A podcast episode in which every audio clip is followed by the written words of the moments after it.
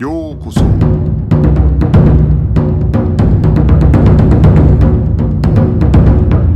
Eu sou o Gustavo e você está ouvindo o Budocast.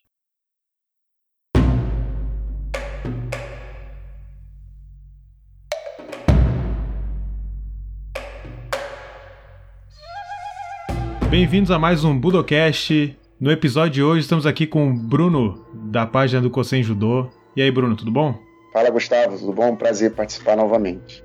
E hoje a gente vai falar sobre o sensei Yasuichi Ono, sensei Yasuichi Ono que chegou aí no Brasil ali no final da década de 20, início da década de 30, né?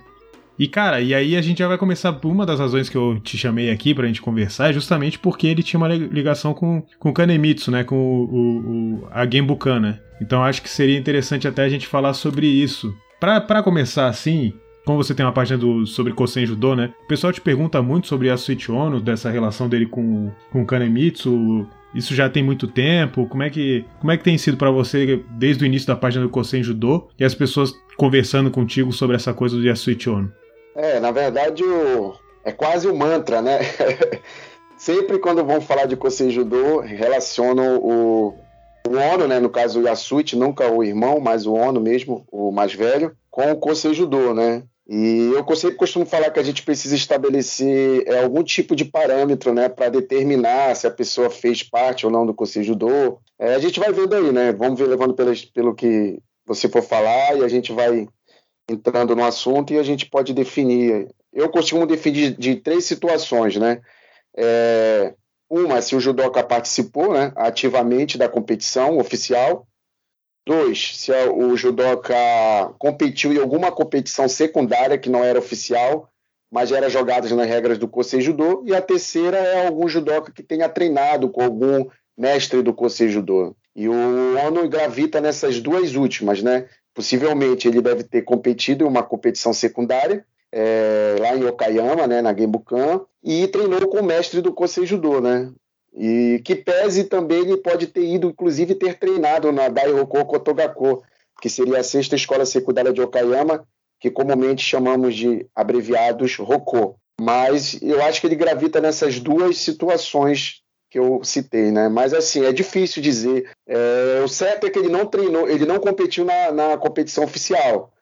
Mas isso não significa que ele não possa ter, ter um pezinho lá no Kosei Judô. É, então assim, o que a gente conhece, né, o que geralmente se conta é que ele nasceu em Okayama, né, e nasceu em 1910, e ele era o segundo filho de sete irmãos, eram cinco homens e duas mulheres. E aí, inclusive, ele chega no Brasil com o irmão mais novo dele, o Naoichi, né, Naoichi Ono, que no caso chega ainda muito novo, né, não era nem faixa preta ainda. E aí em Okayama ele teria aprendido judô no Genbukan do, Kanemitsu, mas o Genbukan não era um lugar só, né? Eu acho que esse que é o grande vamos dizer assim, uma coisa que talvez as pessoas não que contam essa história não saibam, né? Existiam vários Genbukan, o Kanemitsu ele não dava aula num, num lugar só, ele não estava sempre num lugar que nem a gente imagina um dojo hoje em dia, né? Que tem aquele dojo com aquele professor e todo mundo que está ali meio que é aluno dele e convive com ele o tempo inteiro, né? É difícil a gente estabelecer algum tipo de grau de relação de que ele teve com, com, com o Kanemitsu, porque o Kanemitsu estabeleceu a primeira Genbukan em 1923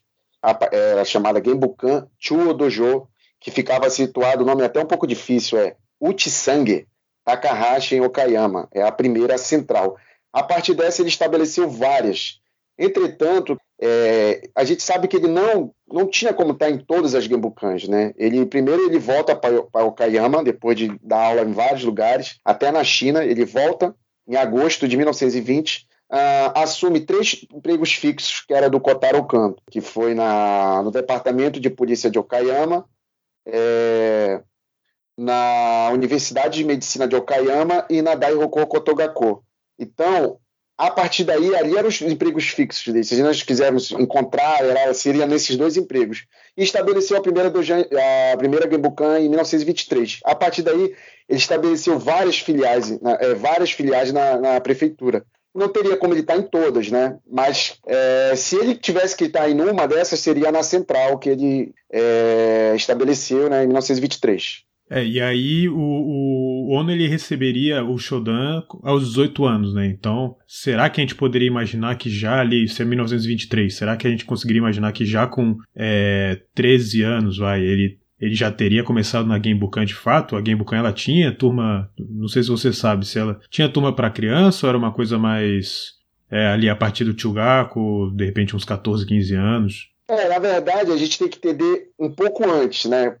É, o, a gente sabe o Kanemitsu é ele foi ele é ele era oriundo da escola Kituryu no Daha, só abrindo um parênteses. Embora seja Kituryu, não é uma é uma linhagem diferente de Gorokano, que era Kituryu Takenaka-ha. As pessoas é importante saber porque há uma diferença ali. E quando a Butokukai é, foi estabelecida em 1895, antes mesmo dela estabelecer o primeiro dojo, a, o primeiro Botokuden, em 1899, ela estabeleceu o dojo satélite em Okayama. Esses dojos satélites, o Kanemitsu é, praticou, né, e o outro anteriormente a ele praticaram Kituryu em sintonia com o judô.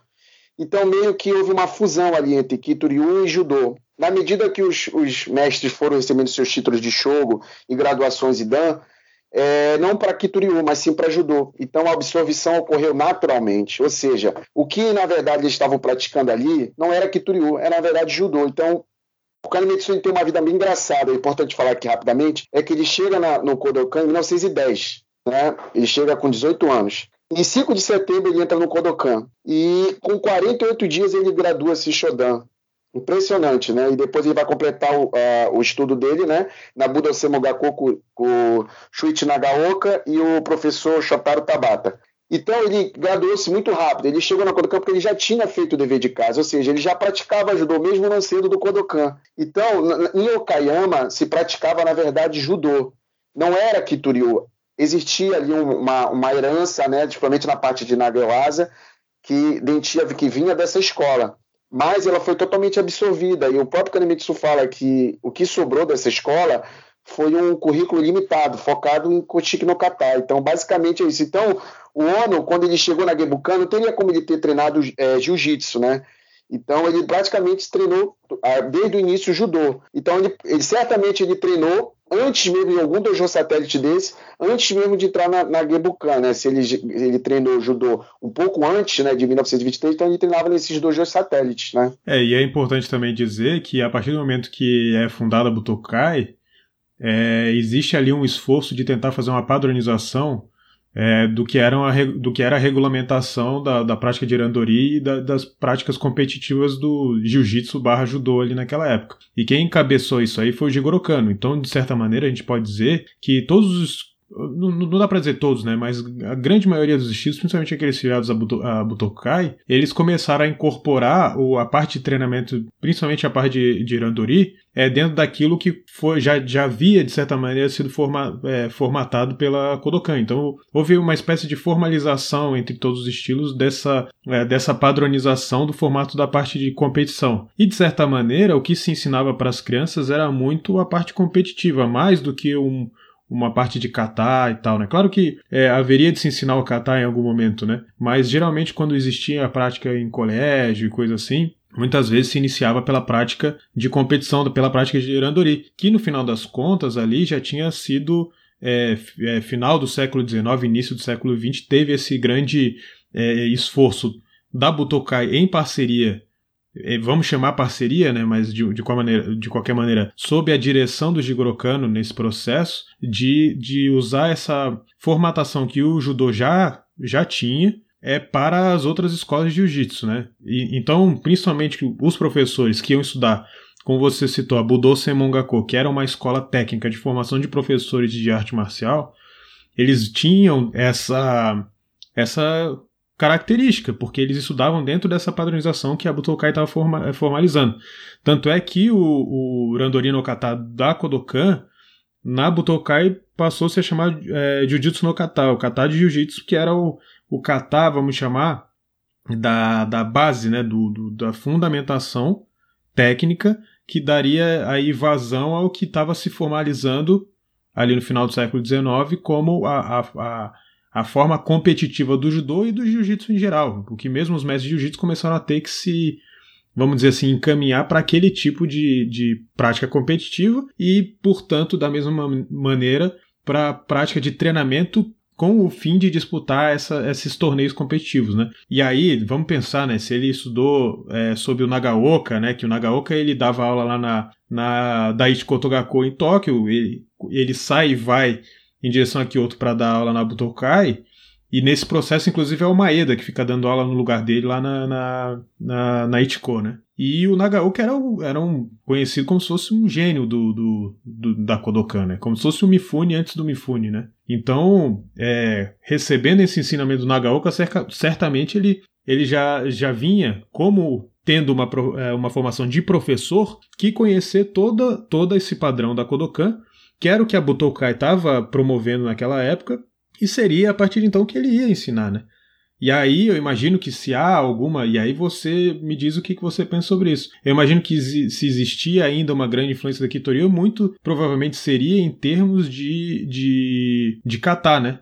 É só assistir qualquer é, kata da Kitoriu, né? A gente vê que existe uma distância ali de um kata mais formal da Kitoriu com uma prática de luta em si, né? Existe, existe bastante. Na verdade, é só frisando, o Kanemitsu era meio que o Kaiden, né? O Nagaoka era, era da mesma escola Noda, a mesma escola de Kitoryu do Kanemitsu. Entretanto, quem é considerado o último herdeiro dessa escola é o próprio Kanemitsu. Mas quem ensinou na Genbukan o que a gente tem de evidências é um homem chamado Odaka Shigeru.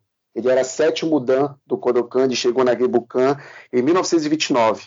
Ele mesmo escreve que tanto o Kanemitsu como ele falam que o, o, o treinamento, né, a, o currículo técnico da escola tornou-se limitado.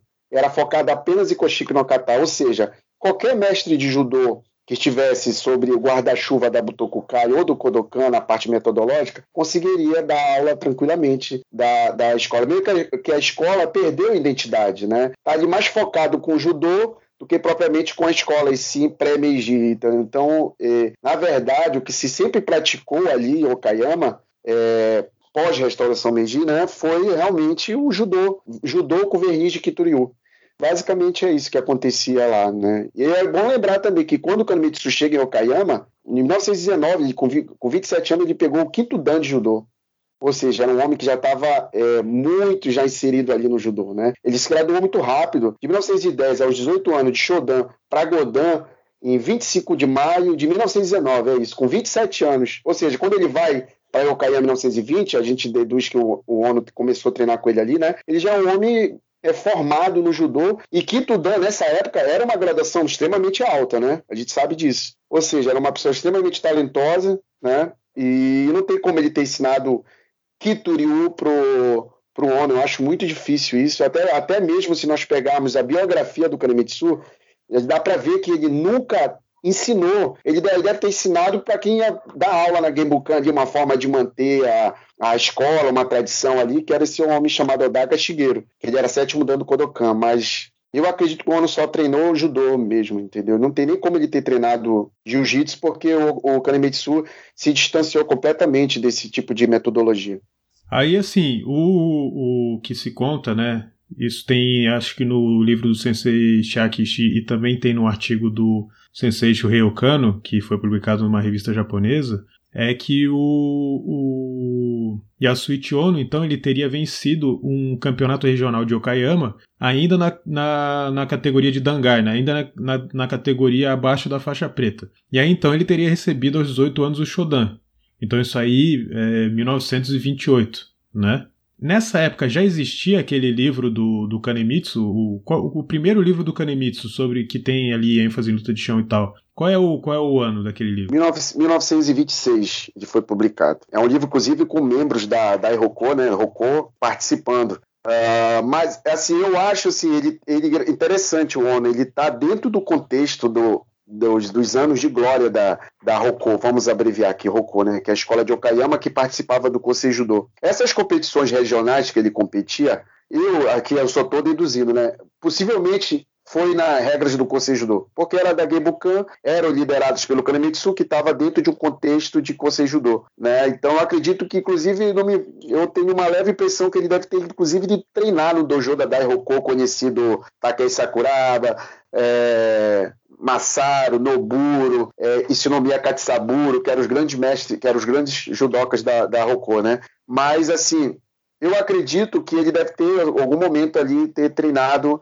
com o pessoal do Kosei Judô também, né? Agora, como eu te falei, a gente tem que estabelecer algum tipo de parâmetro, né? Ele não competiu na competição, isso é fato. Né? Então ele está dentro, inserido dentro desse contexto, né? Por isso faz muito sentido ele ser bom de chão, porque com certeza as Genbukans elas estavam ali inseridas dentro de uma metodologia é, voltada para o Kosei Judô. Isso que é interessante, isso só abrilhanta mais ainda, né, a biografia do Ono. É, e aí eu acho que também a gente pode incluir a questão de que existe, né, é uma foto dele nos no jornais na época que ele foi lutar contra o Hélio Grace, se não me engano, em que ele tá fazendo a aplicação do, do, do triângulo ali no Sankaku Jime, e também que no, pelos jornais tem uma matéria que conta que ele estava lendo o livro do mestre dele, né? E aí eu imaginaria, né, que seria esse livro aí de 1926, né? Que já tem ali também o Sankaku Jime, vários, mais de uma forma né, de execução do Sankaku Jime, né? E, e, ali já existe até um. dá para ver uma certa complexidade da luta de chão ali. Então ele. Eu imagino que quando o Ono foi lutar contra o Hélio Grace, ele já conhecia bem. Inclusive a questão das regras da época do jiu-jitsu no Brasil. Esse jiu-jitsu, né, que, que tava enquadrado ali dentro da Federação de Pugilismo, se não me engano, na época que o, que o Ono enfrentou o Hélio já tava dentro da Federação de Pugilismo. É, esse jiu-jitsu tinha um foco ali na luta de chão e não necessariamente qualquer um que chegava do Japão ia ter, vamos dizer, a experiência para lutar naquela formatação de regra. A gente pode ver o Masagoichi, né, que chegou no Brasil faixa preta, lutador de sumô, e o Hélio Gracie rap rapidamente pegou ele no chão, né? Quer dizer, rapidamente mais ou menos, mas todos o, tudo que se conta da luta é que foi uma derrota assim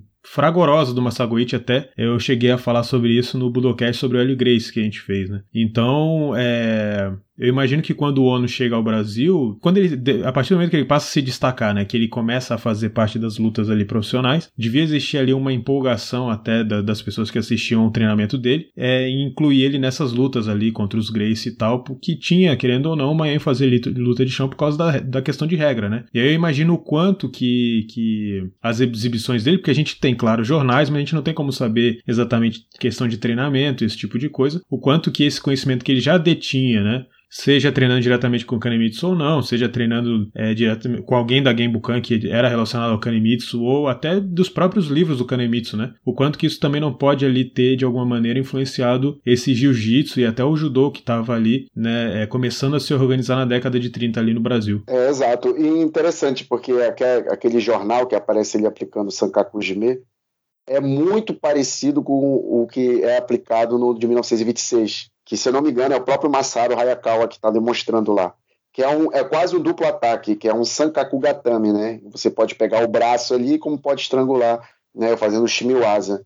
E é muito parecido. Ele veio em 1929, né, para o Brasil. Então esse período, o Sankaku é muito importante. Não era popularizado no Japão ainda. Ele vai se popularizar a partir do livro do Oda Tsunetani, que é no mesmo ano, que chamamos de Judô Taikan.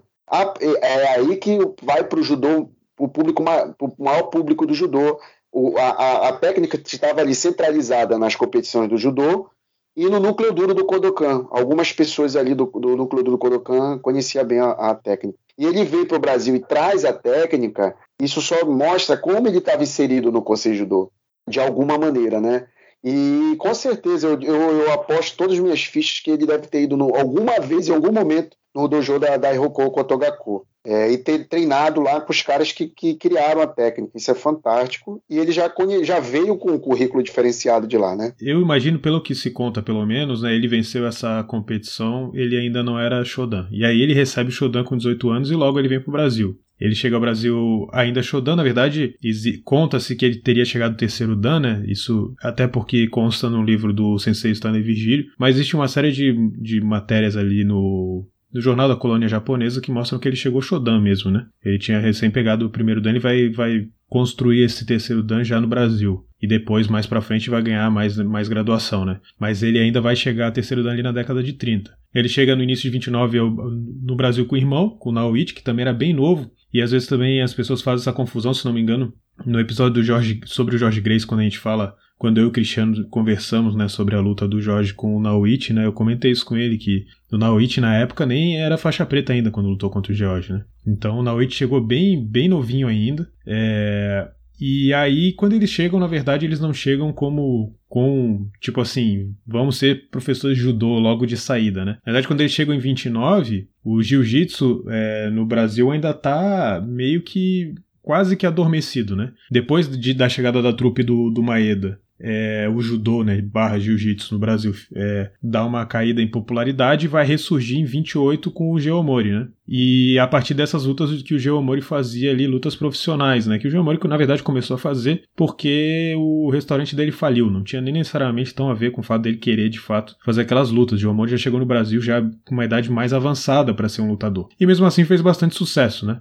O que só mostra que era um, um baita de um lutador. E aí o, o, os irmãos Ono eles vão se assentar, né, indo para o interior de São Paulo, numa cidade próxima de Franca, na linha da estação ferroviária Mogiana. É, então existe aí, existe uma série de, de diferentes é, nomes de cidades a depender do, do, da referência, né? Mas é, o fato é que eles vão trabalhar assim em, em cafezal e tal. Mas em 1933 eles vão se mudar para São Paulo capital, que é quando é, é, o Yasuichi Ono vai perseguir de fato a questão de, de virar professor de judô, né?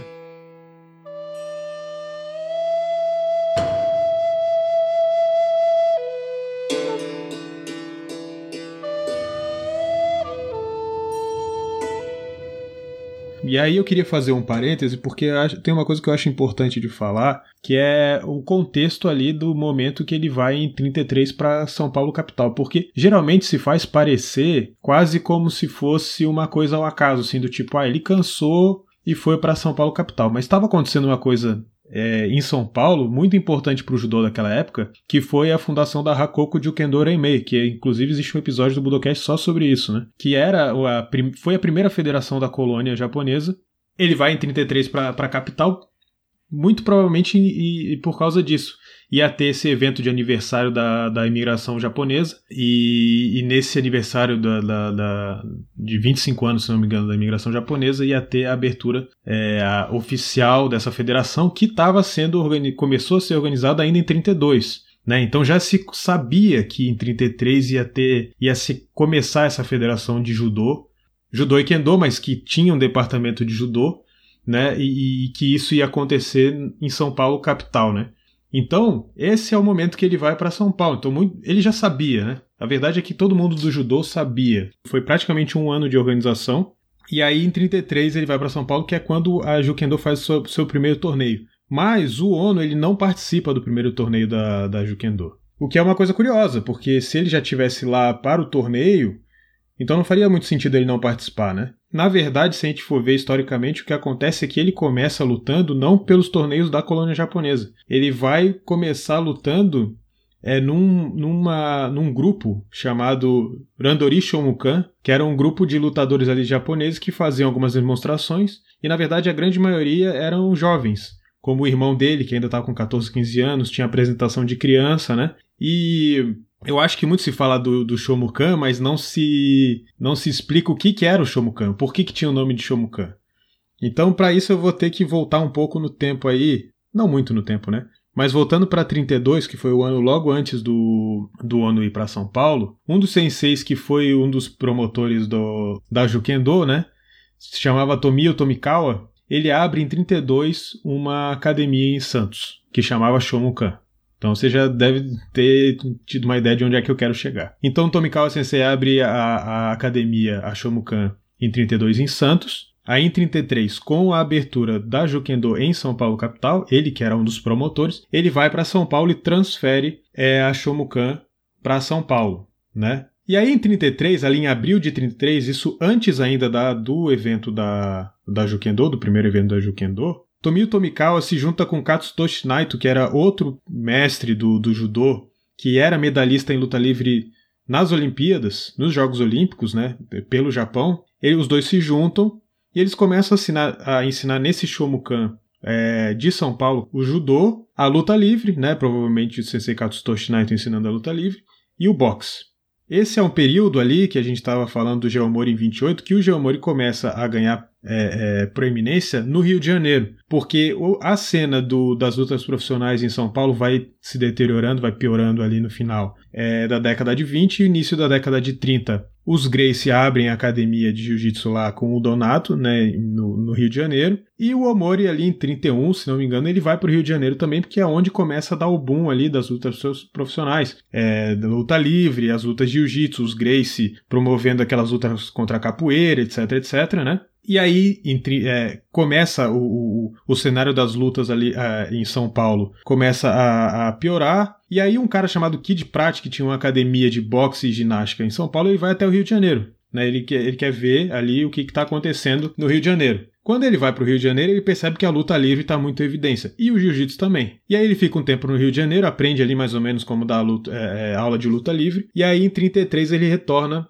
ao, a São Paulo, junto com o Ruman, que era o Roberto Ruman, que era um, um lutador já profissional, que fez luta tal contra, contra os Gracie. Inclusive, no livro do Virgílio, fala que o Yasuichi Ono é, fez uma luta contra o Ruman, mas não foi isso que aconteceu, já vou entrar nesse assunto. E, enfim, e aí o Kid Prat ele retorna. O Kid Prat, na verdade, ele se chamava Armando Joffre, vai ao Rio em 33, retorna em São Paulo, querendo fazer mais ou menos o que estava acontecendo no Rio. Então ele vê que tem lá no Rio tem, tem o boxe, tem a luta livre, tem o jiu-jitsu e tal, e ele quer fazer isso na academia dele. Ele então aprende mais ou menos ali como dar aula de luta livre. Quando ele volta para São Paulo, os jornais é, criticam muito, dizendo que aquela luta livre ali não estava numa qualidade muito boa. E existem ali algumas pistas de que ele é, de que ele de alguma forma tinha se juntado com alguns japoneses para para dar aula de jiu-jitsu na academia dele. Então, em uma matéria jornal fala da luta livre que foi codificada pelo, por Kano, né? Quem é esse Kano? O Jigoro. Começam a aparecer algumas lutas ali na, na, nos eventos que o Kid Prat fazia, que em vez de botar o nome Jiu-Jitsu, botava luta livre de kimono, né? E por quê? Porque o em São Paulo é, para os brasileiros, né, o jiu-jitsu não era muito tão bem visto em termos de luta porque falavam que era muito mais chato e tal. Então é quase como se o Kid Pratt estivesse ali tentando ir introduzindo jiu-jitsu ali dentro dos eventos de luta sem falar muito o nome jiu-jitsu. Até que existe uma luta em junho de 33 com dois japoneses, uma luta de jiu-jitsu nesse no evento, é 10 de 6 de 1933, entre um cara chamado Jack Mukai e Sugano que são dois lutadores que apareceram para fazer esse evento e nunca mais apareceram em lugar nenhum. Pelo menos eu nunca encontrei esses caras. E aí isso parece muito se conectar com a história do dojo do Shomokan, dojo de, do, de Tomiyo Tomikawa e Katsutoshi Naito, ambos que moraram em Taiwan antes de vir para o Brasil, e Naito que tinha morado boa parte da sua vida nos Estados Unidos, né? Quando que a gente começa a realmente perceber essa ligação do Shomukan com a Academia Kid Prat? Isso a gente vai ver já a partir de 1934, que aí essa ligação se torna realmente oficial. Né? O Shomukan ele se transfere para dentro da academia do Kid Prat, em 1934. Início de 34 tem a luta Hélio Gracie e Miyake. Antes da luta do Hélio Gracie e Miyake, se não me engano, tem a luta Miyake e Ruma, que era como se fosse uma luta de, de, de prova que o Miyake estava fazendo de que ele podia lutar no Brasil, né? E o Miyake, depois a gente vai descobrir, ele estava dentro da Shomukan. E o Ruman estava na academia aqui de Prat. Teoricamente, eles eram lutadores da mesma academia, quase. Se de fato existia essa ligação entre as duas, o dojo Shomukan e a academia aqui de Prat. E quando a gente vai ver a luta entre os dois na época, o que, que os jornais dizem? Miyake luta, é, vai treinar em local misterioso. Ninguém sabe dizer onde Miyake está treinando. E de repente, quando ele aparece pro dia da luta, Miyake estava em São Paulo, que a luta foi no Rio de Janeiro, né? Miyake estava em São Paulo, né? E o que, que tinha, onde tinha para o Miyake treinar? Na Shomukan, basicamente, né? Aí a gente vai ver, com a, o surgimento da Randori Shomukan, que outra pessoa que estava ali dentro do Shomukan, treinando e dando aula, era Yasuichi Ono, né? Então, na verdade, o primeiro lugar que o, o Yasuichi Ono vai dar aula, né? Geralmente se conta que ele abre uma academia, ele abre um dojo, mas o primeiro lugar que ele vai dar aula de fato é na academia do Sensei Tomio Tomikawa, ali entre 33 e 34. E aí é quando ele começa a fazer parte dessa Randori Shomukan, né? Então, tem um primeiro, tem o começa a ter como se fosse o Taikai, vai do Shomukan para os japoneses, mas que, mas que para os brasileiros era como se fossem apresentações ali de jiu-jitsu, né? Tem uma, tem uma matéria de jornal que vai falar assim, ó. Em São Paulo, aportou a Randori Shomukan, da qual um dos lutadores lançou um desafio geral a todos os lutadores que o queiram enfrentar em condições vantajosas para todos sem dúvida. É o caso de Ono, que propõe pagar avultada quantia a quem o resista a 10 minutos de luta. Dito isto, compreende-se facilmente porque Ruma desapareceu novamente, estando ao que sabemos fazendo uma excursão pelo interior. É curioso. E por que que vem falar do Ruma? Porque já havia se dizendo que o Ono treinava o Ruma no, no em jiu-jitsu e que ele pegava o, o Ruma a todo momento. E aí, então a gente começa a ver o Ono é, é, participando da, da Randori Shomukan. Ele tinha sido treinador do Ruma de Jiu-Jitsu e agora ele participa da Randori Shomukan. Mas como eu falei, a Randori Shomukan era mais feita de jovens lutadores de jiu-jitsu. Inclusive, às vezes tinham é, é, apresentações de kendo, de esgrima japonesa, né? Porque Tomio Tomikawa, além de ser um mestre judô, era um mestre de kendo também. E em 34 acontecem essas apresentações do Arandori Shomukan. No início do ano aparece uma matéria de jornal que fala que o Ono estava no Uruguai fazendo algum tipo de luta lá. Não sei, como eu não achei a luta no Uruguai, eu não tenho certeza, né? É, mas é a primeira referência que eu encontro que eu encontrei do Yasuichi Ono em 34. E aí depois, final de 34, ele vai fazer essa apresentação da Arandori Shomukan. A Arandori Shomukan tinha sido patrocinada pela por uma federação ali de pugilismo, por uma companhia de pugilismo em São Paulo que estava começando a tentar reacender ali o pugilismo em São Paulo que estava em queda, né? Mas isso durou somente praticamente o ano de 1934. E aí em 35 a gente vê se separando tanto Miyake como Ono e Tomio Tomikawa. Para a gente ter uma ideia então de como é que era essa Randori Shomukan, eu vou só ler rapidinho aqui uma matéria que eu acho bem interessante do jornal que fala o seguinte: a próxima temporada de Jiu-Jitsu. Estreará no próximo sábado, dia 20, a Randori Shomukan. Seis lutas programadas. A Randori Shomukan, trupe japonesa de lutadores de Jiu-Jitsu, que a empresa do Estádio Paulista contratou para uma temporada oficial nessa capital, fará sua estreia no próximo sábado, com um programa do qual contam seis lutas. Sobre as possibilidades dessas lutas, nada poderemos adiantar, pois nenhum dos contendores é nosso conhecido e pela primeira vez atuam em São Paulo. Segundo dados, porém, que colhemos junto à empresa promotora da temporada, todos os elementos da trupe são consagrados campeões do esporte nipônico. Entre eles figuram Ono, jovem que na sua carreira se tem havido brilhantemente, com mais de 300 lutas. Não foi vencido nunca, apesar de haver lutado contra os mais temíveis lutadores do mundo. No espetáculo de boxe em que se medirá Manglieri e Lopes Chaves, Ono fez uma exibição que agradou plenamente. Foi fartamente aplaudido e está escalado para lutar contra Tigusa, outro ótimo elemento. Miyake, esse que é o mesmo que lutou contra Hélio Gracie, é que eu digo eu. E Takasawa, Takasawa é um que veio da é um japonês que veio da Venezuela, então ele não morava no Brasil, veio da Venezuela e passou a fazer parte da Landori Shomukan. Também se medirão um e outro são lutadores de grande técnica. Ono é mais violento e procura sempre abreviar as lutas. É, todos os jornais falam isso do Ono, que ele sempre tentava vencer o mais rápido possível.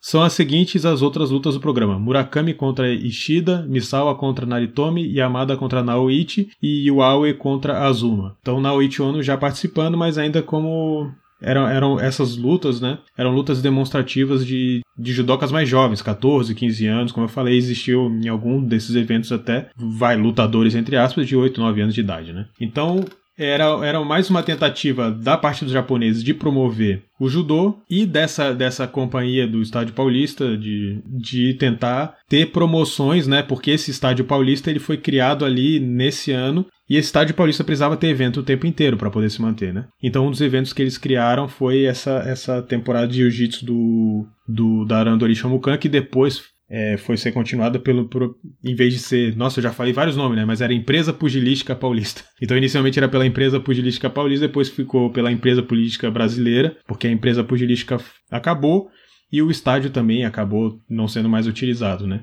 Então foi uma tentativa aí por, por, parte dessa empresa de fazer uma divulgação e por parte dos japoneses também divulgar aí o judô, né, em nome, com o nome de jiu-jitsu, né.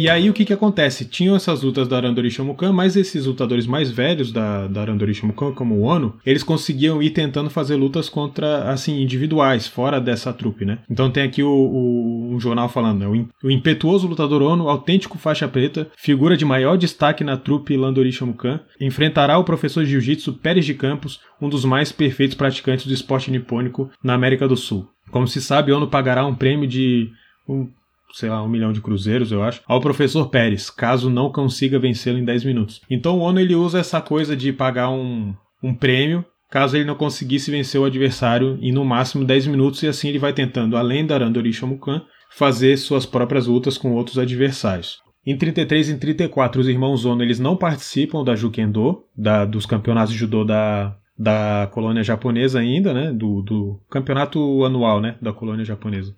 Porque eles estão com a Randori Shamukan. Basicamente é isso e fazendo essas lutas é, profissionais que eram chamadas de jiu-jitsu. Tem o, Budo, tem o Budo Taikai em 1935, em agosto de 1935, no ano seguinte. Participa tanto na Oichi Ono como Yasuichi Ono do campeonato de Ajukendo. Naoichi Ono fica em segundo lugar, perdendo para Gozen Saburo, Saburo Gozen. E Yasuichi Ono, ele, vence, ele fica em primeiro lugar. Ele vence a primeira luta contra Maruyama com Gyaku Azar, vence a segunda do, de Sawada com Kouchi Gari, vence a terceira luta é, de Oguchi com, é, com Tomoe Nage. E aí fica em primeiro, e nessa época ele ainda é segundo Dan. Então existe tantas evidências de jornais ali em 34, quando a, o Ashomukan se junta a, a, ao Kid Prat, quando a Randori Shomukan é, é, passa a existir, etc. É, existe ali as evidências de que ele era primeiro Dan ainda quando chegou. E aqui a gente vê que em 35, então, ele é segundo Dan. Ele ganha o segundo Dan. Provavelmente ele é promovido ali pelo Tomio Tomikawa e tal. E aí em 35, é, é, em abril, né, então pouco antes dessa, dessa Jukendo, é, desse, desse, dessa competição da Jukendo acontecer, ele funda o Showa Dojo, que é o seu primeiro dojo. Então, o que, que acontece? Existiu o dojo da Shomukan em 34, esse dojo faziam parte é, Tomio Tomikawa, é, é, Miyake e Yasuichi Ono, né? O Sensei Katsutoshi Naito já tinha saído para ir para Suzano, né? Ele se mudou para Suzano. Miyake é contratado pelo Kid Prat para ficar como fixo de professor de jiu-jitsu. Tomio Tomikawa muda, volta o Shomukan a ser uma, um dojo independente de judô e kendo e a Switch Ono abre o seu próprio dojo, o Showa Dojo. E aí vence o Budo Taikai, né, nessa, nesse período. E aqui não é como se ele tivesse é, é, é, brigado com os outros senseis nem nada disso para abrir o próprio dojo. Em 7 de agosto ele faz o primeiro Taikai do Showa Dojo, então ele tem os próprios campeonatos internos da academia do dojo do Yasuichi Ono, em que tem lá uma apresentação de kata do sensei Tomio Tomikawa, que era um dos mestres que fazia apresentação de kata nos torneios da Jukendo. E quem era o árbitro das lutas era o sensei Tatsuo Kochi. O sensei Tatsuo Kochi era na época, se não o mais, um dos mais graduados da Kodokan no Brasil, né? E era quem de fato fazia, ele que trouxe Sumio Kotani em 39, ele era o grande, vamos dizer assim, promotor do judô no Brasil, Tatsuo Kochi. E existe a história no livro do sensei Shiaki Ishii de que o Yasuichi, é, Yasuichi Ono teria quebrado o braço de Katsutoshi Naito né, no, no Budo Taikai, mas como eu não, não encontrei uma luta dos, entre os dois, né, eu não sei se isso aconteceu no evento da, do Budo Taikai ou se isso aconteceu de repente num treino lá do Shomukan, na época que Naito ainda fazia parte do Shomukan como professor. E aí em 35, ainda final de 35, depois desse Budo Taikai que ele vence, ele enfrenta aí é que ele vai enfrentar Hélio Grace, em dezembro de 35, eles empatam, né? Mas a gente já sabe como é que foi a luta, né? O Ono ele teve grande vantagem a luta inteira, né? Mas por causa principalmente das regras, né? A luta não acabava somente com a projeção, ele tinha que realmente finalizar o Hélio Grace no chão. E antes da luta, né? A gente falou bastante dessa luta lá no Budocast sobre o Hélio Grace, mas só para falar aqui o que, que os jornais diziam de quem era Yasuichi Ono antes dessa luta. Então o jornal da época diz o seguinte: mas afinal, mas finalmente, quem é Ono? Que credenciais apresenta? O público tem direito de fazer essas perguntas, já que ONU nunca lutou entre nós. Isso no Rio de Janeiro. Né? Os técnicos, mor é, mormente os técnicos de São Paulo, conhecem bem ONU. Tem uma academia na, Pauli na Pauliceia, onde ensina jiu-jitsu com rara eficiência. Trata-se de um faixa preta de quinta categoria, e isso não se verifica pelos jornais da colônia japonesa, tá? Então ele ainda não era quinto dan. Inclusive ele vai receber o quinto dan mais à frente, e o jornal conta que ele recebeu o quinto dan do mestre dele, né? O certificado de, de quinto dano do mestre dele, isso já na década de 50, se não me engano. Uh, e aí o jornal continua. Isto é de uma das melhores classes, pois a sexta é a melhor de todas, né? Em, 30, em 35 não acredito que o sexto dano é o mais alto, agora eu teria que reforçar minha memória, mas quase certo que não era a mais alta naquela época. Sexto dan acho que era mais alto quando Maeda veio pro Brasil ali ainda, em 14, né? É, e aí diz o seguinte, é um homem novo, dotado de grande energia e agilidade. Quem tem assistido aos seus treinos para a luta com Hélio ficou otimamente impressionado com a sua agressividade e força. A melhor prova disto é o estado em que ficam seus sparrings após os treinos, amassados e esgotados com o corpo dolorido dos golpes e das violentas quedas que, que lhes aplica o ONU. No treino de anteontem, verificou o mesmo acidente. Um dos seus ajudantes teve uma clavícula fraturada num tombo. Aí está, pois, o homem que vão decidir com Hélio Grace o invicto, a suprema, supremacia do jiu-jitsu no Brasil. Então, enfim. Então a gente vê que mesmo aquelas apresentações da Randori Shamukan de luta, de luta com algumas alguns professores de jiu-jitsu ali, é, quando ele vai enfrentar o Liu Grace, o Ono ainda tá ali naquela situação. Quem, quem é Yasuichi Ono? Ele, e ele já tendo vencido, inclusive, o combate, o, o, a, o campeonato da Jukendo, né? E que, ou seja, ele já, para São Paulo e para a colônia japonesa, ele já era muito conhecido, mas para o Rio de Janeiro, para a cena de jiu-jitsu do, do Rio de Janeiro, ainda nem tanto. E aí, em 1936, né, o Naoichi, o irmão dele, Naoichi Ono, luta o, o o campeonato da Jukendo de novo. Ele tinha ficado em segundo em 1935. E aí em 36 Naoichi Ono vence a, a competição, ainda Dangacha, ou seja, ainda não era faixa preta. Ele vence Murakami na final do Seinen Dangacha no, no, na, na, na, competição do Seinen Dangacha. Mas o Yasuichi Ono não participa. Quem, vem, quem vence a competição em 36 é Seisetsu Fukaya. E aí, em 37, né, essas lutas com o Hélio Grace, porque em 36 ele luta contra o Hélio Grace de novo, porque quando o Hélio Grace vence Masagoichi de maneira avassaladora, a própria comunidade japonesa pede ao Yasuichi Ono para ir lá e dar uma lição no, no Hélio Grace, porque sabia o que Yasuichi Ono já tinha feito na primeira luta, apesar do empate. Ele luta de novo com o Hélio Grace, novo empate. E aí, em 37, é, Yasuichi Ono e Naoichi Ono participam de novo do campeonato da, da Jukendo, e aí os dois vencem, cada um na sua categoria, a competição. É, Naoichi Ono vencendo no Dangasha de novo, né, que já tinha vencido em 36. Então Naoichi Ono vence primeira luta Ishizumi Inoue, segunda luta Masao Akabayashi. A terceira luta ele vence por WO, pelo sorteio das chaves de luta, então ele ficou sem adversário no, na terceira rodada. Na semifinal ele vence Yasunobu Inoue e na final ele vence Shinsuke Yamada.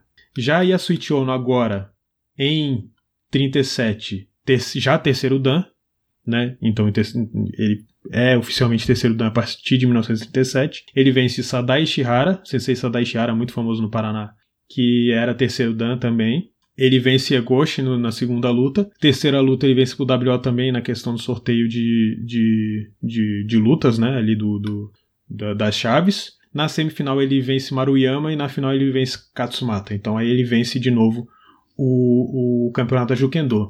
É, o Sensei Shuhei Okano, no, no artigo dele da para a revista japonesa, revista Hiden, ele ele fala que ali em 37 é quando a Jukendo vai falar assim, não, peraí, se você quer fazer luta profissional no, Rio de Janeiro tal, não sei o que, não pode participar pra, da Jukendo. Jukendo é só para amadores, né? Que era uma coisa do, do judô na época. E aí eu não sei até que ponto essa vitória dos dois irmãos Ono na, na competição pode ter influenciado ou não, né? O fato é que aí em dezembro a partir de 37, né, a partir depois desse evento da Jukendo, a partir de 37, é, Yasuichi Ono vai de fato entrar nessa questão de luta é, profissional. E assim, ele não, não retorna ali para Jukendo nesse momento e só vai retornar ao judô amador já como professor aí mais lá para frente, né? Então, é, em 37 ele vai ele vai lutar contra em setembro de 37 ele vai lutar contra o Jorge Grace e ele também vai virar o manager, ele vai virar o empresário do irmão dele, né? Naoichi, que também vai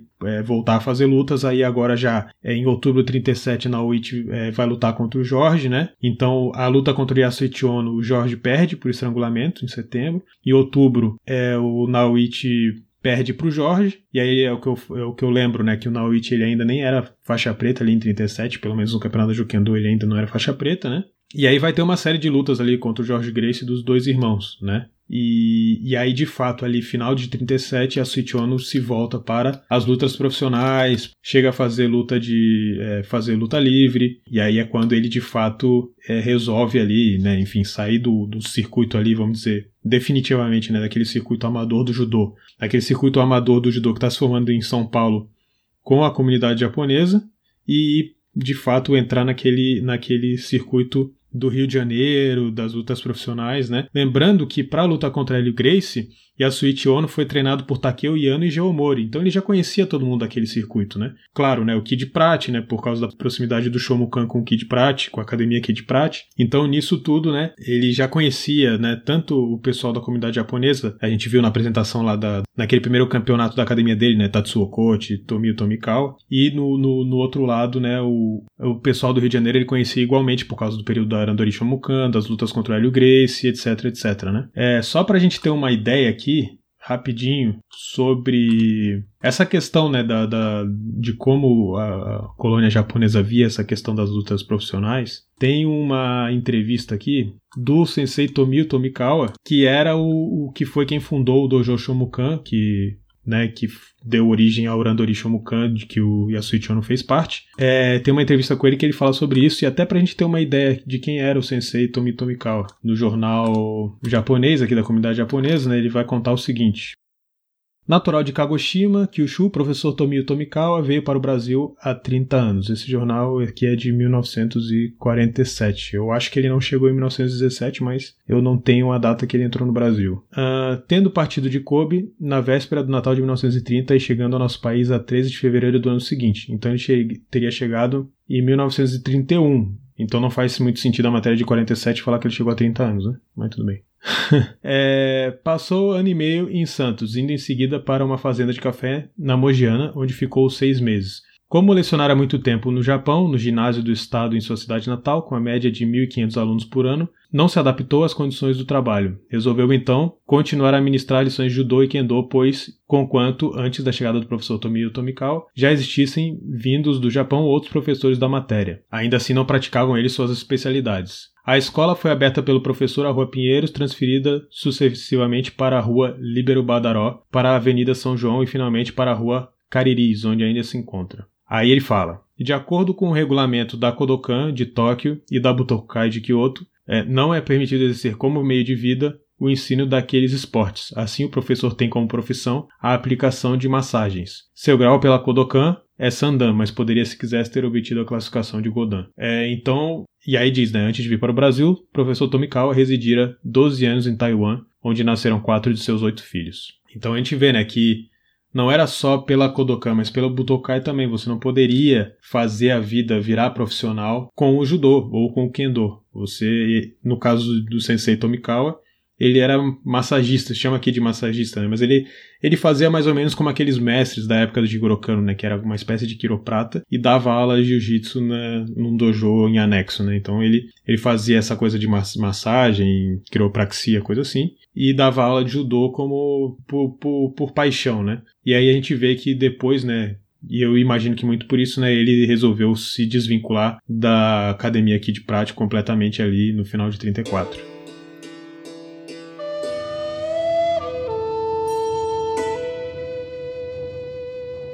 E aí, em 37, o final de 37 e durante 1937, a Ono vai fazer essas lutas. Ele assume, em fevereiro de 38, a função de coordenador das aulas de, de jiu-jitsu na Associação, na Associação Cristã de Monstros de São Paulo. É, e aí lá faz a propaganda dele, dizendo que a, a, é, o senhor Yasuichi é um nome bastante conhecido nessa capital, principalmente no Rio, onde já teve ocasião de medir-se várias vezes com os lutadores de maior projeção. Além disso, Ono já tem realizado excursões pelo interior do estado, também foi por algum tempo tempo instrutor do 4 Batalhão de Santana, onde ministrava ensinamentos àquela corporação. E aí ele é, basicamente é isso, ele vira promotor de lutas, ele vira lutador profissional, né, tem a luta Suleiman versus Ono, Antônio Olivieri versus Ono, com vitória, uma luta que durou dois assaltos, né, facilmente ele, ele, ele mostrou que ele era melhor do que Antônio Olivieri. Mas a grande maioria, e eu chutaria 90% ou mais das lutas de Asuichi Ono eram nas regras do jiu-jitsu, né. Geralmente a gente imagina que ele fez muitas lutas ali, sem kimono e tal, mas a maior parte das lutas dele foi na, na regra do jiu-jitsu daquela época, né, principalmente o que era promovida pela Federação de Pugilismo. Em 39, Naoichi Ono luta de novo contra George Grace, né, George Grace vem com estrangulamento, até que o Ono monta a famosa academia no edifício Martinelli, que é onde vão dizer que ele que vai ser vai ser um dos locais onde vai ter origem a Federação Paulista de Judô, né? Então só para a gente ter uma ideia, né, dessa de algumas possíveis lutas, eu digo possíveis porque às vezes o jornal fazia a promoção da luta, mas a luta não efetivamente acontecia. Então em 1940 ele teria enfrentado Jack Russell, que era dos Estados Unidos, era um norte-americano, né, pela ele chegou a fazer duas lutas. Lutou contra um cara chamado André Castanho, que era tido como campeão espanhol de jiu-jitsu, né? Então eles lutaram nas regras do jiu-jitsu. Charles Uzemer, campeão, era tido como campeão francês de jiu-jitsu, e eles lutaram pelo título de campeão paulista de jiu-jitsu, né? E é quando ele começa também a ter essa relação aí com a Federação Paulista de Pugilismo. Na época, a Federação de Pugilismo era tida como uma federação eclética, que é, acumulava a função de ter de organizar todas as lutas no Brasil. É, logo depois dali, no início de 40, ali, quando ele começa a fazer essas lutas e tal, é, em 42 a Jukendo, que era a federação dos japoneses, ela é fechada, né? Enfim, por todas as tensões da guerra e tal, tudo aquilo que o governo brasileiro fez na direção de oprimir mesmo a, a população japonesa no Brasil, pelas questões todas que a gente conhece da Segunda Guerra Mundial. E aí, durante esse período, ele, ele se relaciona, ele vai se juntar mais com a federação de, de pugilismo mesmo, que ele já tinha deixado, de certa maneira, né, já tinha se distanciado da Jukendo e dos, dos professores japoneses. E aí, 1943, ele faz o que é tido como a luta dele aí contra um cara do boxe, que é o Tobis, né? Então tem um jornal Correio Paulistano de 1943 que vai falar o seguinte: boxe versus jiu-jitsu. Esteve ontem em nossa redação o conhecido lutador jiu-jitsu Yasuichi Ono para nos agradecer algumas referências que fizemos sobre o seu sistema de luta há dias atrás. Conversando com o nosso redator especializado, praticante do eficiente sistema de combate, disse-nos de sua satisfação em ter vencido o experimentado pugilista pugilista Tobis. Perguntado se iria ainda realizar outro combate contra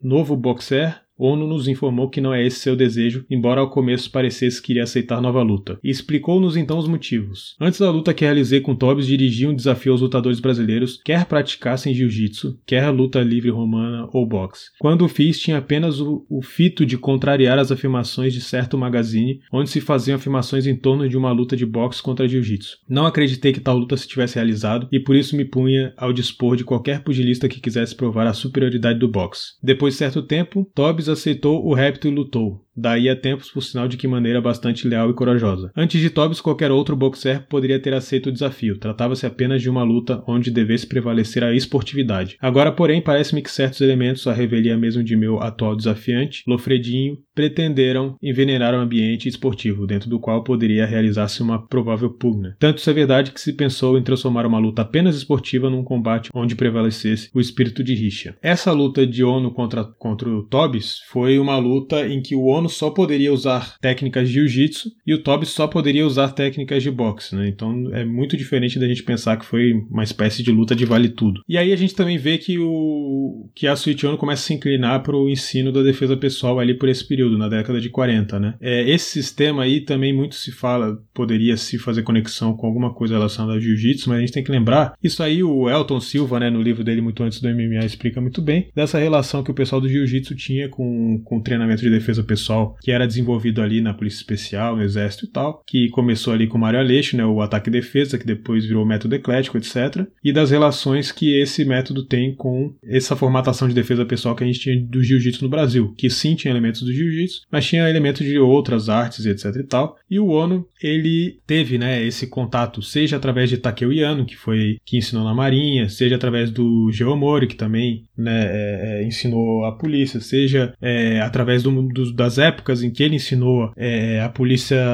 eu, como eu tinha falado, né, ali em 42, se não me engano, ele estava ensinando um batalhão, e em 44 ele estava ensinando a polícia especial em São Paulo, né, que inclusive conta o, o, o jornal de 44 que diz assim o jornal, né? Quinta-feira passada, a Suite Ono inaugurou no 25º andar do prédio Martinelli, sala 2503, as novas instalações do Clube de Jiu-Jitsu e Defesa Pessoal de São Paulo. Então foi em 44 que ele inaugura o edifício Martinelli. E aí ele vai, década de 40, ele passa basicamente ensinando em algumas instituições e cuidando do próprio dojo dele. Ele vai realmente, aos poucos, parando de, de fazer esses desafios. Em 40, 1946, ele ainda desafia um cara com o apelido de Homem Montanha para fazer uma luta de jiu-jitsu ou, ou luta livre mas eu acho que essa luta acaba não acontecendo. E aí, a partir de 46, né, o ONU vai voltar, se voltar, voltar os seus olhos para o judô de, novamente, né? Então, em 46 ele já faz um campeonato de jiu-jitsu, ele promove um campeonato de jiu-jitsu no Pacaembu com as regras da Kodokan, já não mais aquelas regras do jiu-jitsu ali profissional que acontecia no Brasil. E em 48 ele começa a promover ali outros estabelecimentos de, de judô ali do em São Paulo, né?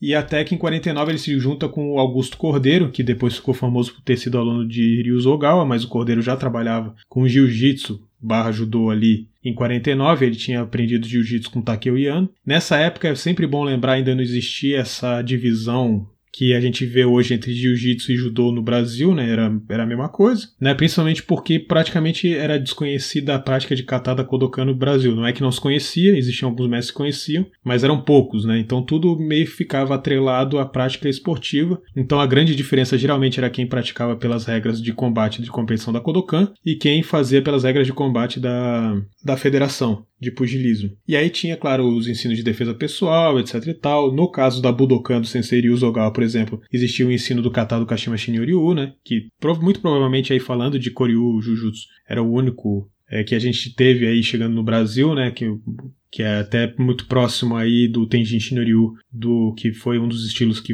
que, que deu origem ao judô, né? E aí essa, esse final ali da década de 40, ele ele fica muito aí ligado a isso, né? Tentar começar a promover de novo essas competições aí mais amadoras e tal, competições em São Paulo ou entre estados, né? Interestado, interestadual que chamaram a competição dele com Augusto Cordeiro. Em 51 vem o Kimura, né? Que faz aquela luta com Hélio Grace.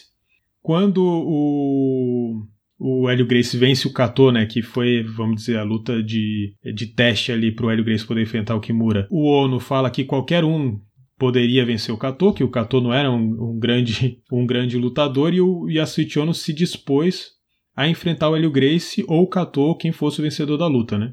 É, acaba que ele não, enfim, isso não acontece, né? E o Hélio Grace vai enfrentar o Kimura, mas o, o Ono e o Kimura se encontram. Tem foto deles jogando Go, né? Aquele jogo de tabuleiro é, chinês, que também é muito, ficou muito famoso no, no, Japão, na Coreia e tal. Conta o sensei Stanley Vigílio que o Kimura ficou hospedado na casa de Asuichi Ono, não tenho certeza, mas eles tinham ali uma, pro, uma proximidade, tanto é que existe aquele vídeo da apresentação do Kimura no Brasil, em que logo depois da apresentação do Kimura vem a, a, a apresentação do Yasuichi Ono com um aluno fazendo a apresentação de defesa pessoal. E basicamente é isso. A década de 50 ele vai retornando a essa coisa do ensino do judô, a se juntar aos outros japoneses, no sentido aí de começar a pensar né, uma, a abertura de uma federação aí paulista de judô, que acaba sendo essa primeira federação que a gente teve de judô, né? E, e, e aí depois, né, aí a ter uma federação no Carioca, uma federação do Rio de Janeiro, né, para a gente poder chegar a ter uma confederação brasileira.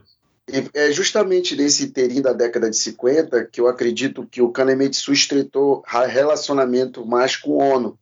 Né? Ele, ele enfrentou problemas né, com seus discípulos referente à arrecadação, do 70 aniversário do Kodokan, que foi em 1952, e uma relação que foi a bala de prata para ele se separar do Kodokan, vamos dizer assim, que foi a, ele, a Genbukan, que agora o nome era Gen Kai, estava emitindo classificação contrária à Federação Japonesa.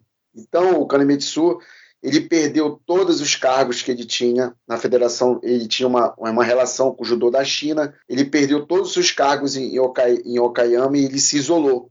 Então eu acho que foi a partir daí que surgiu aquela história de que o Kanemitsu não fazia parte do Kodokan.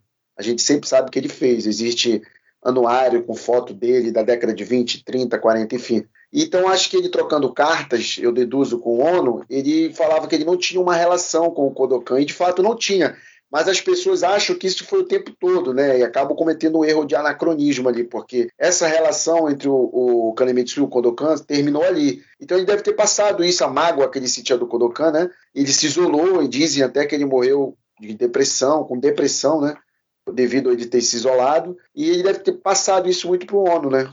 Sim, e a gente sabe ali, pelo menos dizem os jornais, até é, quando você falou, me lembrei disso, que tem um jornal em 1950 que fala o seguinte: ontem no almoço de confraternização, o grupo recebeu das mãos do professor Yasuichi Ono certificados enviados do Japão, graças ao intercâmbio mantido pelo mestre de São Paulo com seu antigo mestre. Também ele recebeu o quinto grau na categoria de faixa preta, passando assim para a mais alta categoria no país até o momento. Né? Será que valeu essa graduação para o judô? Porque houve um conflito né, da, do Kodokan com a a Federação Japonesa, né, com a, a Genyukai, que não era mais Genbukan, né? É, e aí em 39, quando o Kotani vem pro, pro, pro Brasil para avaliar a situação do judô no Brasil, quando ele volta, ele publica na revista da Kodokan falando que os irmãos é, Ono eram autograduados, quarto, no caso do Yasutiano, quarto Dan, né? É, uma crítica a eles, né? E, e, eu imagino, eu não sei dizer se essa aproximação também com relação a deixar bem claro ali um certificado enviado do Kanemitsu do Japão não era para dar ali uma, uma validade, né? Já que ele tinha se afastado da Jukendo. Em 1960 tem um jornal que vai, que vai falar o seguinte, ó, é, desembarcou em Belo Horizonte com um diploma, falando de um, de um, de um, de um professor de jiu-jitsu aqui, né? Desembarcou em Belo Horizonte com um diploma assinado pelo professor Yasuichi Ono e expedido pelo professor Kanemito, né, que é Kanemitsu, né, presidente do Instituto Genbukan da cidade de Okayama, no Japão. Então, até 1960 a gente ainda vê aluno do Yasuichi Ono com esses certificados do Kanemitsu, né? E aí é em 64, se não me engano, que o Ono vai para o Japão por causa dos Jogos Olímpicos de Tóquio, se não me engano, o filho dele participa, né? E aí é quando ele recebe o sétimo dan da Kodokan. Então é possível que até ali ali início da década de 60 ainda o Ono ainda não tivesse se acertado completamente ali com, com o pessoal da Kodokan e aí é quando ele recebe o sétimo dano da Kodokan. Será que ele não visitou tudo... quando o Kanemitsu em Okayama? Nesse tempo ele já estava totalmente isolado, né? Ele morreu 25 de dezembro de 1966, ou seja, ele ainda estava vivo, Sim, é né? possível. É possível que se o Kanemitsu ainda tivesse vivo, é possível que ele tenha visitado o professor dele, né? E talvez até através do professor dele tenha conseguido organizar essa, esse recebimento do sétimo dan, não sei. Mas ali nessa época, até com, com a criação da Federação Paulista de Judô e todo esse processo de organização do judô a partir dali, né? Ele volta a ter uma relação mais próxima. Sim, sim. E, Gustavo, inclusive, se nós formos pesquisar em fontes primárias, livros da década de 60, tratava o, o dojo do Ono como uma filial da Genbukan na América do Sul. Ele era muito prestigiado, né? São Paulo era muito bem falado, ele era muito bem prestigiado para as pessoas importantes de Okayama, né? Então ele tinha uma importância, né? Seria fácil ele resolver isso. Nem precisaria do Kanemitsu propriamente dito. Sim, com certeza. E era e, e é aquela coisa, o Yasuichi Ono, ele quando ele chega ali na década de 30, né? Na verdade, pouco depois que ele chega, mas quando ele se muda para São Paulo, ele fica muito famoso muito rápido e é o que eu falei. Seja é, nos rings ali profissionais e tal, do jiu-jitsu profissional, esse que dá origem ao nosso jiu-jitsu brasileiro, onde estava Hélio Grace, Jorge Grace, Takeo Yano, Geo Mori, etc. Seja dentro da própria comunidade japonesa, onde tinha os eventos anuais da Jukendo, dali da, da Jukendo pré-guerra ali, né, entre 33 e 42, em que ele também venceu facilmente os adversários e parou de lutar no evento nesse evento porque houve a proibição, porque senão é possível que ele continuasse lutando nos dois tipos de evento, né?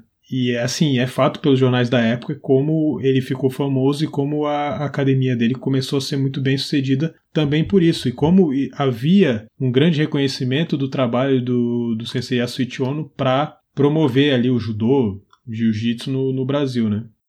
Bom, para encerrar o episódio, eu queria ler um trecho do livro do Sensei Shiaki Shi, em que ele descreve um pouco uma relação que ele teve com Yasuichi Ono. Então ele vai dizer o seguinte no livro dele, né, nesse trecho. Anos mais tarde, quando seu filho Akira foi escolhido para representar o Brasil nos Jogos Pan-Americanos, o Sr. Ono veio me visitar na academia com ele. Sr. Ishii, há quanto tempo? Meu filho Akira vai participar dos Jogos Pan-Americanos do Canadá como representante da categoria peso leve. Quero que o faça vencer. Pague qualquer preço, por favor. Entendi, farei o máximo. E virei-me para Akira. A partir de hoje, venha nas manhãs de segunda, quarta e sexta-feira. Eu treinarei sem dó nem piedade. Deixe comigo. Desta forma, teve início o treinamento especial. Com quase 100 quilos, eu era da categoria peso pesado, e Akira, com 60 quilos, era atleta de peso leve. Por mais que ele usasse a técnica que conhecia, não era páreo para mim. Entretanto, o seu Outigari tinha algo penetrante. Essa também era minha técnica favorita. Akira, o Outigari deve ser empurrado com o umbigo em vez de usar os braços. Veja, quando se encosta o peito dessa maneira, começa a ser encostado pela barriga e vai apertando com o umbigo como se fosse girar um parafuso. Se fizer assim, o oponente não poderá reagir.